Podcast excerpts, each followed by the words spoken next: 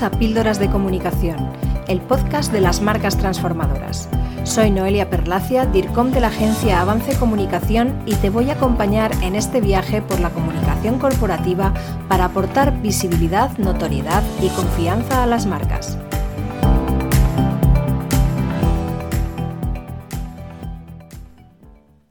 En los últimos años, el concepto de comunicación disruptiva ha ido ganando terreno en la comunicación corporativa, por su gran efectividad a la hora de captar la atención y generar un fuerte impacto en la audiencia.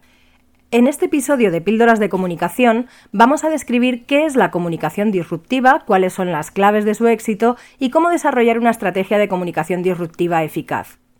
La comunicación disruptiva se caracteriza por romper con las normas, desafiar lo convencional y en muchas ocasiones pasar por alto lo políticamente correcto. El objetivo es dejar huella en la mente del público, removiendo sus emociones, sorprendiendo y provocando. Si habitualmente para que la comunicación tenga éxito es necesario conocer al máximo a los públicos y definir de forma muy clara el llamado buyer persona o cliente ideal, cuando se quiere utilizar una estrategia de comunicación disruptiva, esto es aún más importante, ya que el efecto inmediato de este tipo de comunicación es que provoca polarización, atrayendo y produciendo rechazo a partes iguales. En consecuencia, es fundamental atraer al público apropiado, conociendo sus necesidades, valores, aspiraciones y deseos, incluso los más profundos e inconfesables. Otro factor importante es tener una comprensión profunda del contexto y del entorno en el que se va a desarrollar la comunicación conocer las tendencias, los cambios sociales, la tecnología, el contexto ideológico o cualquier otro factor que pueda influir en la percepción del mensaje. El concepto de disrupción depende siempre del contexto en el que se aplica, depende de los países y territorios, de las culturas, de las creencias, de las ideologías, etc. En este punto es importante destacar que la disrupción es más compleja de conseguir cuanto más abierta sea la realidad social. Por ejemplo, en el contexto actual de muchos de los países considerados avanzados, la imposición de lo políticamente correcto hace que sea más sencillo llegar a un mensaje disruptivo. Solo es necesario comparar el humor de hace unas décadas, las canciones, los programas de televisión, etc., para ver que muchos de los mensajes emitidos, y sobre todo las formas, serían impensables hoy en día.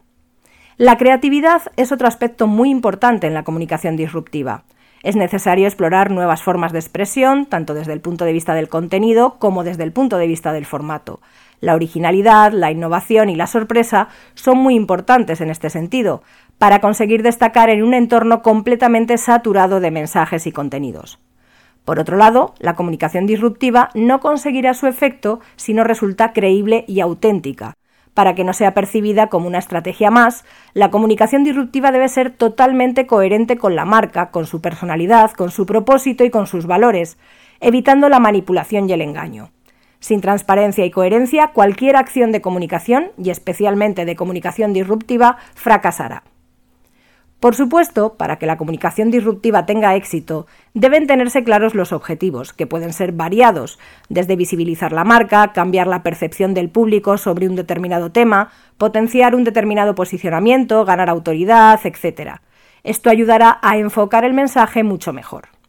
Como ya sabes, en el mundo actual, captar la atención de la audiencia es cada vez más difícil debido a la saturación de contenidos y canales, por eso la comunicación disruptiva es una herramienta muy potente para conseguirlo, pero no es una estrategia adecuada para todas las marcas o para todas las situaciones. Apostar por la disrupción requiere un enfoque audaz, en un entorno muy propenso a la crítica y a la cancelación. Hay que estar dispuesto a asumir riesgos, desafiar las normas, alejarse de las estrategias tradicionales y adentrarse en lo provocativo, lo impactante y muchas veces lo controvertido. Como decía anteriormente, en el contexto actual, puede resultar relativamente sencillo encontrar argumentos disruptivos debido al pensamiento woke imperante y además hay otra ventaja. No todos se atreven por miedo a ofender o a ser criticados, por lo que existe un amplio espacio para poder aplicar estas estrategias. Sin embargo, hay que ser conscientes de los riesgos y estar dispuestos a asumirlos. Iniciar una estrategia de comunicación disruptiva no se trata solo de hacer una acción puntual y luego olvidarse, ya que no sería creíble. Se trata de construir relaciones a largo plazo y mantener el interés mediante una comunicación continuada, por lo que se requiere una adaptación permanente y un afán constante de polarización, llevando los argumentos al máximo extremo que permita la coherencia con la esencia de la marca. recuerda que el cimiento fundamental de la disrupción es polarizar, para producir la máxima atracción y el máximo rechazo al mismo tiempo, sin miedo a polemizar, a tocar temas candentes o sensibles o a remover emociones y sentimientos. La ventaja de todo esto es que se capta de una forma efectiva, se consigue visibilidad y destacar sobre los demás, y se deja una huella duradera en la mente del público. Se trata de agitar, de tal manera que atraigas a un determinado público a costa de disgustar profundamente al público contrario. Si tenemos que hablar de ejemplos de comunicación disruptiva, no podemos dejar de comentar la famosa campaña Póntelo, pónselo, que ha cumplido más de 30 años y que se convirtió en uno de los eslóganes más famosos de la publicidad en España. La campaña de los Ministerios de Sanidad, Educación y Asuntos Sociales mostraba una escena en la que el director de un colegio enseñaba un preservativo y preguntaba quién era su dueño. Todos los alumnos y las alumnas se levantaban sucesivamente confesando que era suyo. En aquel momento, una campaña dirigida a adolescentes con un mensaje tan explícito era algo muy transgresor, y más teniendo en cuenta que no solo se dirigía a los chicos, sino también a las chicas.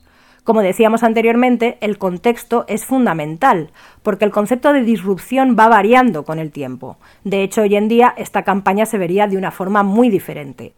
La conmoción social que provocó fue inmediata, se criticó desde diversos sectores, sobre todo los más conservadores, se llegaron a romper vallas de publicidad en el metro y los autores del spot llegaron a recibir amenazas.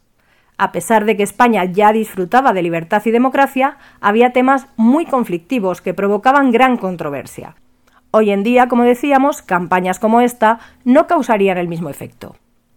Es destacable además que en un mundo completamente offline, sin redes sociales, sin ningún otro canal digital de comunicación, esta campaña provocó tal polémica que eso fomentó un mayor impacto de su mensaje y aún hoy se recuerda. Esta campaña, por tanto, tiene los ingredientes de la comunicación disruptiva.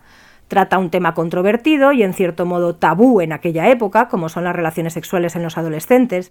Fue una campaña arriesgada y auténtica dirigida a un público muy concreto con un objetivo también claro, como era extender el uso de métodos anticonceptivos tanto para la prevención de embarazos como de enfermedades de transmisión sexual.